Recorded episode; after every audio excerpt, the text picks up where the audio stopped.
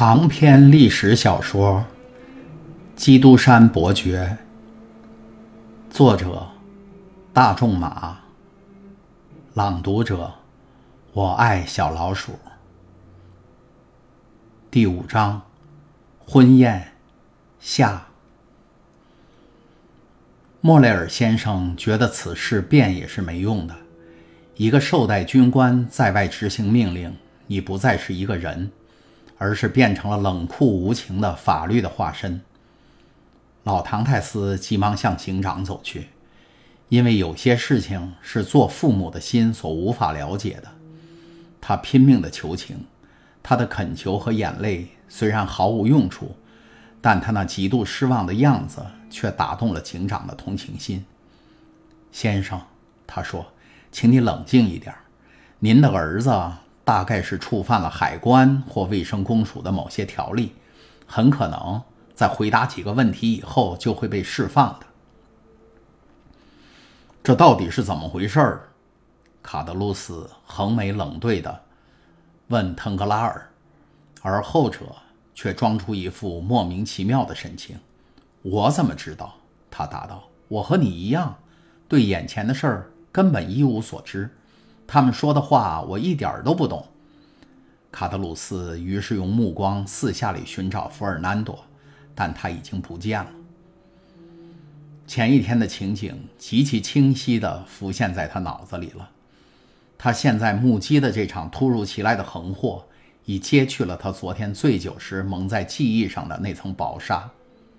哼，他声音嘶哑地对腾格拉尔说：“这个。”难道就是你昨天那套鬼把戏里的一部分吧？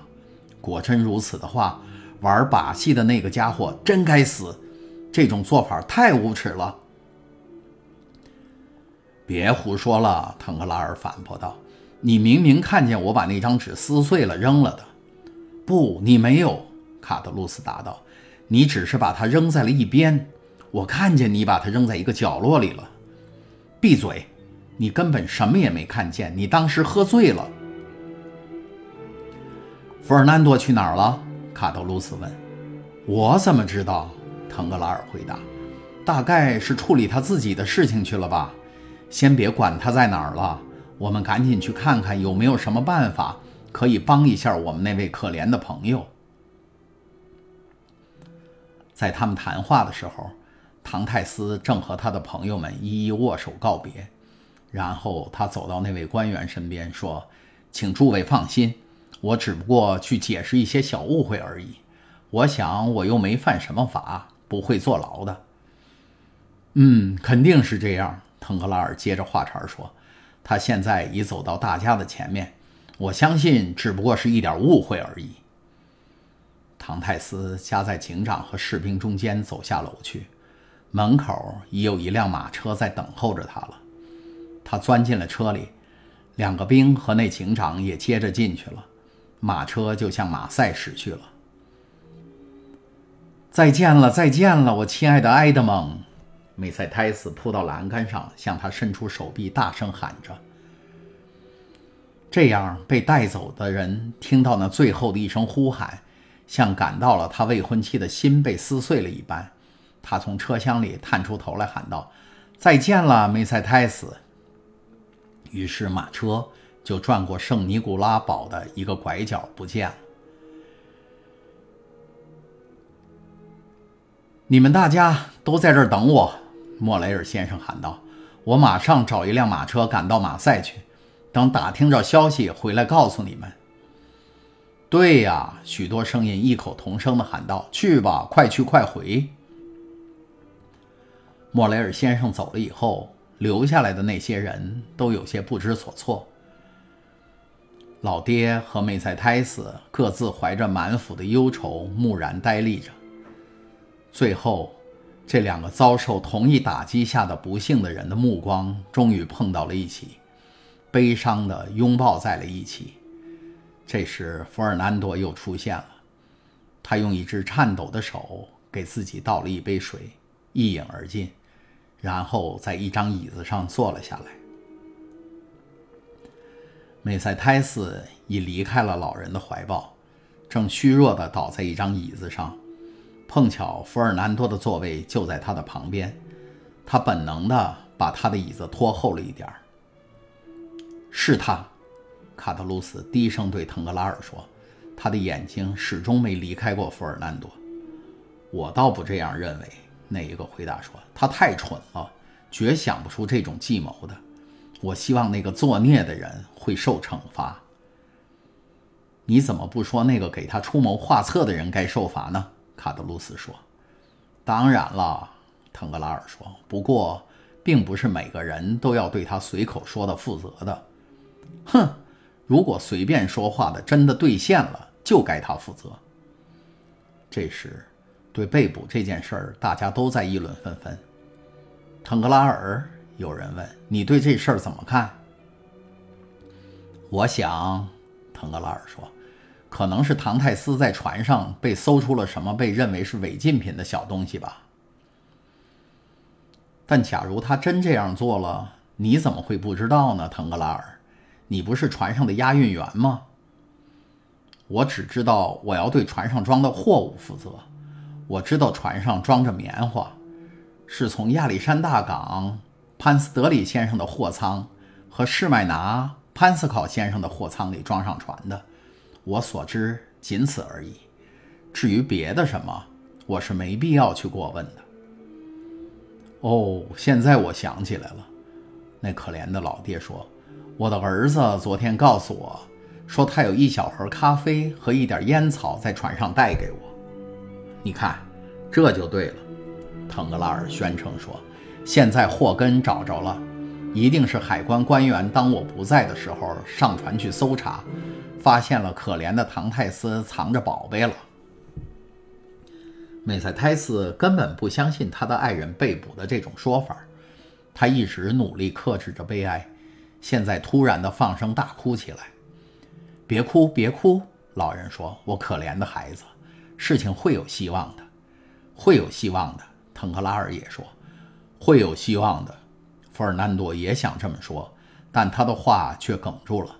他的嘴唇蠕动了一下，但始终没发出声音来。这下好了，好消息！站在走廊上的一个人忽然喊道：“莫雷尔先生回来了，他一定会带好消息给我们的。”梅塞泰斯和老人急忙奔向前去迎接船主，在门口碰到了他。莫雷尔先生的脸色非常惨白。有什么消息？大家异口同声地问。哎，诸位，莫雷尔先生无奈地摇摇头说：“事情比我们预料的要严重的多。”啊，先生，他是无罪的呀！梅塞泰斯抽打着说：“这我相信。”莫雷尔先生回答说：“可是他仍然被指控为什么罪名？”老唐泰斯问：“控他是一个拿破仑党的眼线。”读者们一定还记得，在我们这个故事发生的那个年代，这是多么可怕的一个罪名！梅塞泰斯绝望地惨叫了一声，而心碎的老人则气息奄奄地倒在了一张椅子上。腾格拉尔，卡德鲁斯低声说：“你骗了我！昨天晚上你说的那套鬼把戏已经成了现实了。现在我明白了。”但我不忍心看到一个可怜的老头子和一个无辜的姑娘这样痛苦不堪，我要去把一切都告诉他们。闭嘴，你这傻瓜！腾格拉尔急忙抓住他的胳膊，恶狠狠地说：“不然我可不负责你自己的人身安全。谁能说清楚唐泰斯究竟是有罪还是无罪？船的确停靠过厄尔巴岛，他的确离船在岛上待了一整天。现在。”假如从他身上找到什么有关的信件或者其他文件，到那时，凡是帮他说话的人都会被看作是他的同谋的。出于自私的本能，卡德鲁斯立刻感觉出了这番话的分量。他满脸恐惧和忧虑的望着腾格拉尔，然后连忙采取了进一步退两步的态度。那么，我们等等再说吧。是啊，腾格拉尔回答。我们等等再说吧。假如他的确是无辜的，那自然会被释放；假如的确有罪，那我们可犯不上为他而受连累。那么我们走吧，我们不能再待在这儿了。好，我们走吧。腾格拉尔为能找到一个一同退场的同伴而感到很高兴。我们不管这事儿了，别人爱走不走，随他们的便。他们走了以后，弗尔南多又成了美塞泰斯的保护人了，领他回加泰兰村去了。而唐泰斯的一些朋友则护送着那位心碎的老人回家去了。爱德蒙被控为拿破仑党的眼线，从而被捕的消息很快就在城里流传开了。你能相信有这种事儿吗，我亲爱的腾格拉尔？莫雷尔先生问。他因急于回城去打听唐泰斯的新消息，途中赶上了他的押运员和卡德鲁斯。你认为这种事儿可能吗？哦，您知道，我已经对您说过。腾格拉尔回答说：“我觉得他在厄尔巴岛停靠这件事儿是非常可疑的。”你的这种怀疑。除了对我以外，还对别人提起过吗？当然没有，腾格拉尔回答说，然后又低声耳语道：“您知道，您的叔叔波利卡莫里尔先生曾在先朝当过官而且关于这件事儿又不怎么隐晦，所以说不定您也会有很大嫌疑的。人家会说您也不满于拿破仑的垮台。假如我对别人讲了我心中的疑虑。”那我不是就伤害到了爱德蒙和您吗？我很清楚，像我这样做下属的人，不论发生了什么事儿，都应该先通知船主，而且必须小心谨慎，不能让其他的人知道才行。很好，腾格拉尔。很好，莫雷尔先生说道：“你是一个好小伙子。本来我在安排那可怜的爱德蒙当法老号的船长的时候。”也打算过如何安排你的？你说什么，先生？我事先曾问过唐泰斯，问他对你有何看法，对你继续在船任职什么意见？因为我已经看出你们之间的关系相当冷淡。他是怎么回答的？他说他的确因为某件事得罪过你，但记不清是为什么了。他说不论是谁，只要船主信任他。他也应该尊敬他，伪君子！腾格拉尔低声地骂了一句：“可怜的唐太斯。”卡德鲁斯说：“谁都无法否认他是一个心地高尚的好小伙子。可就目前这种状况来看，莫雷尔先生继续说，我们可别忘了，法老号现在是处在没有船长管理的状态之中。”哦，腾格拉尔回答说。反正我们三个月之内还不会离开这个港口，但愿到那时唐泰斯能被释放出来。这点我毫不怀疑。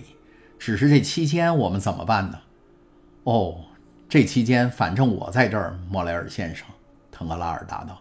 您也知道，我管理船上一切的本领，并不亚于经验最丰富的现任船长。假如您愿意让我为您效劳。这对您也是很有利的，因为唐泰斯一旦获释回来，法老号上的人事就不必再变动了。只要唐泰斯和我各干各的本职工作就行了。谢谢我的好朋友，谢谢你的这个好主意，这下可把所有问题都解决了。我立刻任命你来指挥法老号，并监督卸货。不论个人出了什么事儿，业务总不能受影响。请放心好了，莫雷尔先生。但您想，我们什么时候才去探望可怜的埃德蒙呢？我见到维尔福先生以后，就可以马上让你知道的。我要尽力要求他为埃德蒙说说情。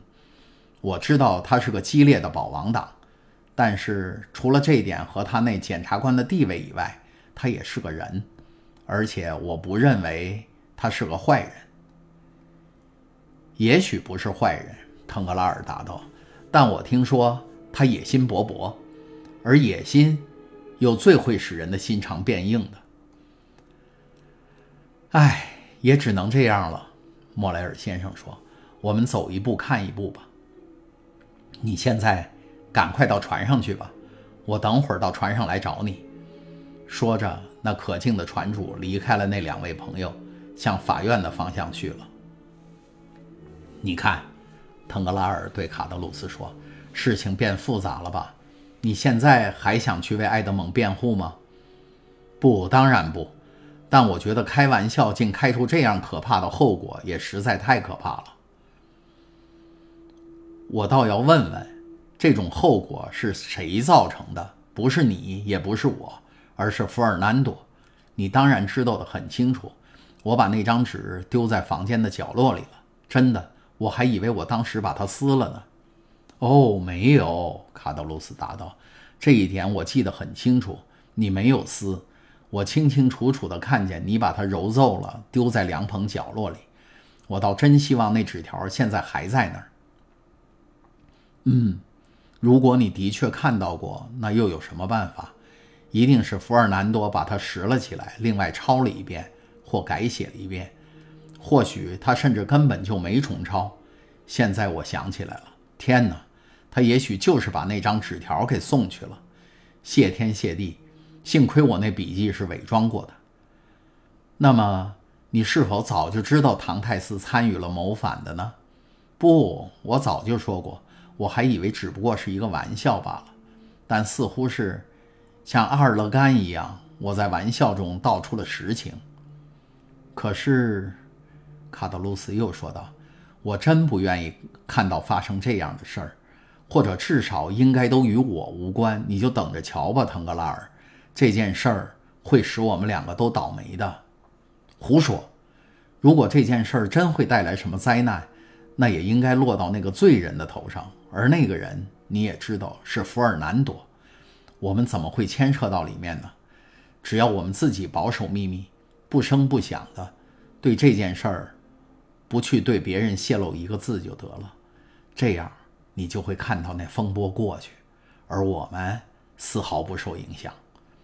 那好吧，卡德鲁斯答应了一声，就挥手告别了腾格拉尔，朝梅朗港方向走去了。他一边走一边晃动着脑袋，嘴里还念念有词的，像是自己在苦思冥想似的。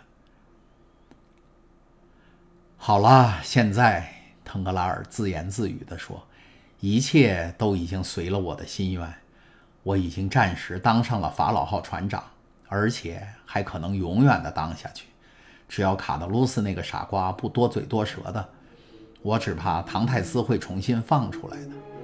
不过他已经落到了法院的手里，他又带着微笑说：“而法院是公正的。”说着，他便跳进了一只小艇，叫人摇到法老号上去，因为莫雷尔先生说过要在那儿见他的。刚才您听到的是由我爱小老鼠播讲的长篇历史小说《基督山伯爵》第五章《婚宴》下，请继续收听第六章《代理检察官》上。